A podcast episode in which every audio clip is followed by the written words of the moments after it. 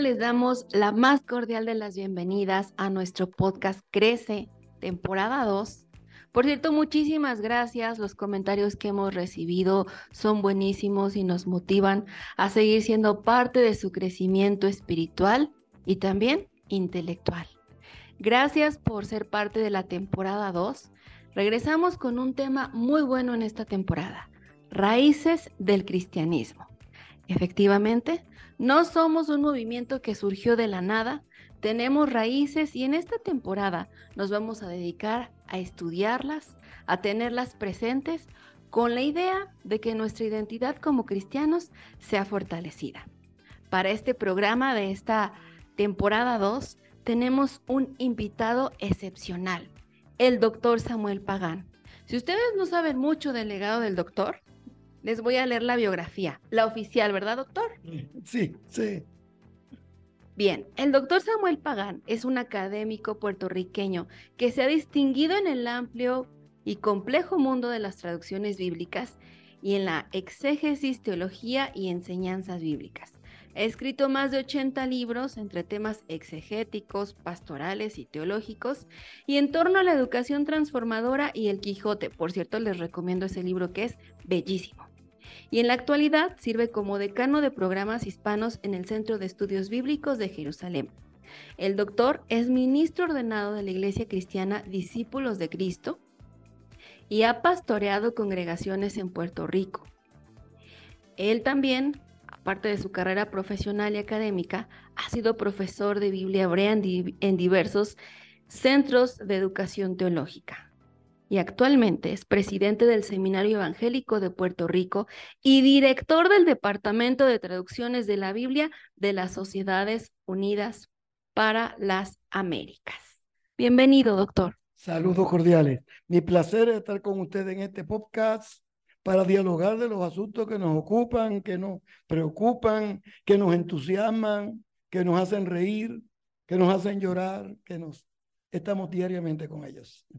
Muchísimas gracias, doctor. Qué agradable plática vamos a tener porque hace rato yo escuchaba cómo usted nos invitaba a hacer conciencia sobre que nuestro cristianismo tiene que retomar nuestro historicismo, nuestro liderazgo de parte de Dios bíblico, pero en este podcast yo quiero que usted nos haga reflexionar sobre las raíces del cristianismo. ¿Quiénes somos, doctor? ¿Y por qué hoy en América Latina en el 2023 es importante saber y tener muy presente quiénes somos y cuáles son nuestras raíces en el cristianismo? Mira, para estudiar la raíz de la fe cristiana, hay varios acercamientos que podemos tener. En primer lugar, yo creo que es importante estar consciente que Jesús de Nazaret, que es el fundador del cristianismo, toda su vida fue un rabino judío.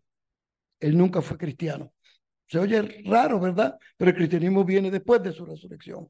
El movimiento de los cristianos sí viene cuando él está vivo, pero la iglesia viene después. Jesús fue un rabino grato, desafiante.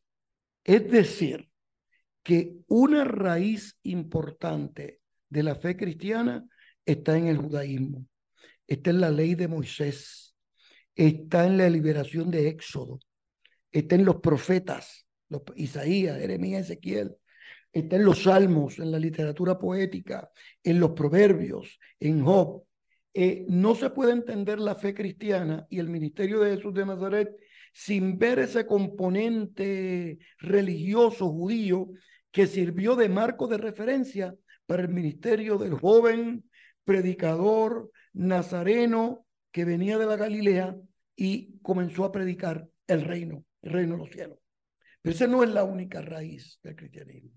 También tenemos un componente que viene del mundo griego, que viene del mundo posteriormente también latino, del mundo romano. Es decir, que cuando el cristianismo llega y el apóstol Pablo se convierte, el apóstol Pablo viene de una familia judía, una familia farisea, pero criado en el exilio, eh, en, en, en, Tarsis, en Tarso, eh, eh, educado en un mundo griego, en un mundo helenista. entonces, el apóstol Pablo le imprime a la fe cristiana un componente griego, helenista, romano, que uno no puede ignorar. Por esa razón, cuando hablamos de la fe cristiana, hablamos de dos componentes fundamentales, el componente judío y el componente latino, el componente griego, el componente que viene a través de los gentiles que se convierten al evangelio y, y llegan a formar la iglesia primitiva y así se desarrolla. Ahora, cuando hablamos del fundamento de la fe y hablamos de las raíces, no podemos obviar el asunto de la contextualización. Porque si bien es cierto que la fe cristiana tiene una raíz, un pie en el judaísmo y en otro en el helenismo, también tiene un pie mexicano. Porque cuando llega a México, el Evangelio encarna en la sociedad mexicana, entonces el Evangelio eh, huele a mariachi. El Evangelio huele a, a, tacos. A, tacos, es porque eh, se mezcla en esta cultura. Entonces, el DNA de la cristiandad en México tiene ese componente mexicano que nosotros no podemos obviar, que es diferente a la cristiandad de Puerto Rico, que también tiene la contextualización puertorriqueña, que eh, sabe a coquí, eh, que sabe a nuestras tradiciones, que también es igual que el, eh, el cristianismo argentino, que tiene el pie judío, tiene el pie helenita, pero también tiene el elemento argentino. Hablar de la fe cristiana y su trasfondo es tomar en consideración el ministerio de Jesús de Nazaret con su trasfondo judío y gentil, pero también el ministerio, cómo se lleva en la sociedad contemporánea y cómo interactúa con las culturas latinoamericanas, ya que estamos en México, las culturas indígenas, las culturas eh, de diferentes idiomas. Y en ese mundo de contextualización general, yo estoy hablando todos estos últimos años acerca de la importancia de la encarnación del Evangelio general si este, este programa estuviera en Israel, eh, estuviéramos en Bedabar y Birit, estuviéramos hablando hebreo. Si fuera en alemán, Sprachendach. Si estuviéramos en italiano, estuviera en capiche italiano. Si estuviéramos en, en Portugal, eh, fala portugués. Eh, ¿Por qué? Porque es fundamental para la comunicación el idioma.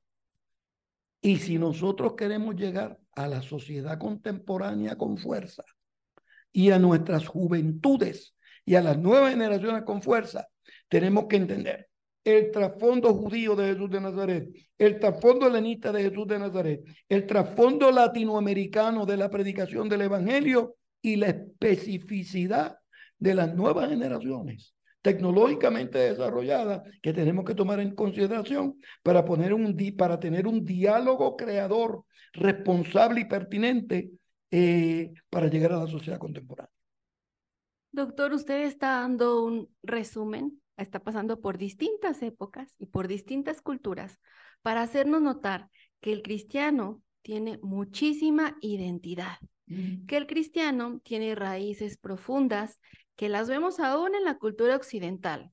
¿Cuánto no hemos hecho, cuánto no ha hecho el cristianismo para influenciar en la cultura occidental y en todas las culturas en general? Pero entonces yo me pregunto algo, doctor, ¿por qué si tenemos una identidad tan latente, tan rica, tan especial, que traspasa la lengua y que traspasa la geografía?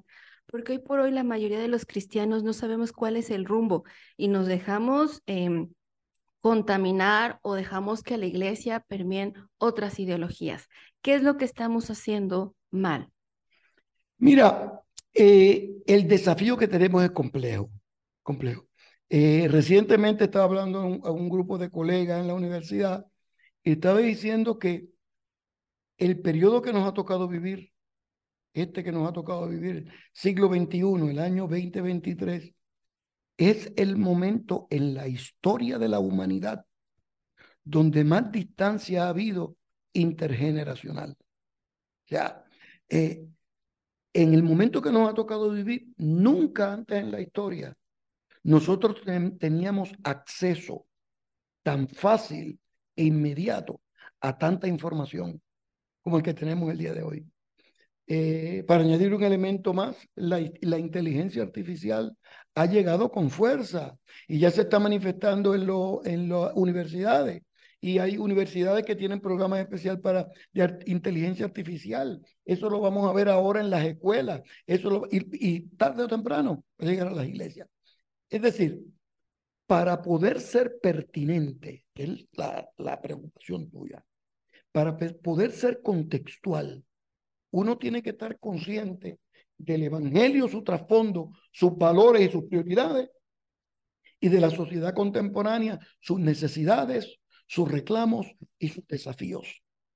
Si no se tiene el trasfondo bíblico y teológico histórico, no se predica un buen evangelio. Y si no se tiene una comprensión adecuada de la realidad y necesidad contemporánea, no predicamos un evangelio pertinente. Entonces ahí es que viene el gran desafío que solamente iglesias, predicadores, líderes que entienden esos dos componentes son los que van a llevar a efecto ministerios transformadores en los próximos años en América Latina, en México y en el mundo de habla castellana. Me llama mucho la atención que en sus palabras está citando justamente la sinopsis de su libro Educación Cristiana Transformadora. La necesidad de ocuparnos en una educación cristiana eficiente que por supuesto nos va a llevar a nuestras raíces, a recuperar la identidad. Y de ahí también podríamos hablar de otra novedad que usted tiene, que es fortaleza y valentía. ¿Cómo van de la mano estos temas? Las raíces del cristianismo, la identidad, la educación que nos va a formar en este cristianismo efectivo y nos va a impulsar como los líderes que la iglesia necesita. Mira, una de, las grandes enseñanzas del apóstol Pablo es que la gente que triunfa en la vida, y esto sirve para los líderes, es aplicado a los líderes, la gente que triunfa en la vida tiene sentido de dirección. Por eso es que Pablo habla de mirar al blanco de la soberana vocación. La gente que va zigzagueando por la existencia humana siempre llega a donde no quiere llegar. Y cuando llega a donde no quiere llegar, trata de regresar a donde estuvo. Eh, no se puede llegar al futuro con salud mental y espiritual si uno no conoce bien su pasado y si uno no disfruta su presente. Yo creo que el, el gran desafío de la educación contemporánea es que, la educación cristiana contemporánea, es que nosotros como maestros y maestras de la fe, nosotros debemos entender el poder del Evangelio. O sea, el Evangelio es poder de Dios para salvación. Sea, el Evangelio es un, un, una virtud que Dios nos ha puesto en la mano para nosotros ser agentes de transformación. O sea, nosotros no estamos en el negocio de, complacer a la gente, ni, ni, en el negocio de entretenimiento dominical. Nosotros estamos en el ministerio de transformación de personas, modificación de carácter, revisión de prioridades de la vida, transformación de comunidades, revisión de prioridades en la sociedad. Es decir, que el Evangelio nos impele a no solamente ser nosotros por los valores del Evangelio, sino a gritar, ya no vivo yo, más Cristo vive en mí, y cuando nos preguntan, explíquenos eso un momentito, decir, no, lo único que me pasa es que del interior surgen ríos de agua viva que saltan para vida eterna. El gran desafío para la iglesia el día de hoy, los pastores que nos escuchan, las pastoras, los predicadores que nos escuchan el día de hoy es cómo ser fiel al Evangelio y ser pertinente a la sociedad. Eso que te acabo de decir en un minuto es un desafío extraordinario y necesitamos toda la gracia de Dios y todo el poder del Espíritu de Dios para hacer una labor efectiva. Wow, muchísimas gracias, doctor. Nos deja muchísima tarea, nos deja mucho en qué pensar. Le agradecemos muchísimo ser parte de, de Podcast Crece. Y por último, me gustaría hacer la recomendación de esta Biblia, Jesús para Todos, de Editorial Unilit, porque algo tiene usted que ver en esta Biblia. Sí, sí, sí, este es uno de mis proyectos preferidos es una Biblia que destaca el ministerio de Jesús de Nazaret. Sus enseñanzas. Pero no solamente sus enseñanzas y sus teologías, sino las implicaciones de esas enseñanzas y esa teología. Entonces, en esta Biblia hemos querido presentar aspectos históricos, teológicos, sociales del Evangelio, eh, aspectos eh, eh, ministeriales de Jesús de Nazaret, pero nos preocupa también, y estamos incluyendo en la Biblia, cómo esas virtudes llegan, por ejemplo, a niños y niñas con necesidades especiales. Cómo la Biblia es importante para los papás de los niños con autismo. Cómo el mensaje de la Biblia es pertinente para los tíos de las personas que tienen síndrome Down. Niños y niñas que, son, que tienen bullying, que son acechados y agobiados en la escuela. Es decir, la Biblia tiene un mensaje especial para esa sociedad y ese mensaje está en boca nada menos que de Jesús de Nazaret y eso es lo que trata esta Biblia que hemos preparado para llegar a ese sector en el nombre del Señor Jesucristo. Muchísimas gracias, doctor. Repito, es la Biblia Jesús para Todos de Editorial Unilit.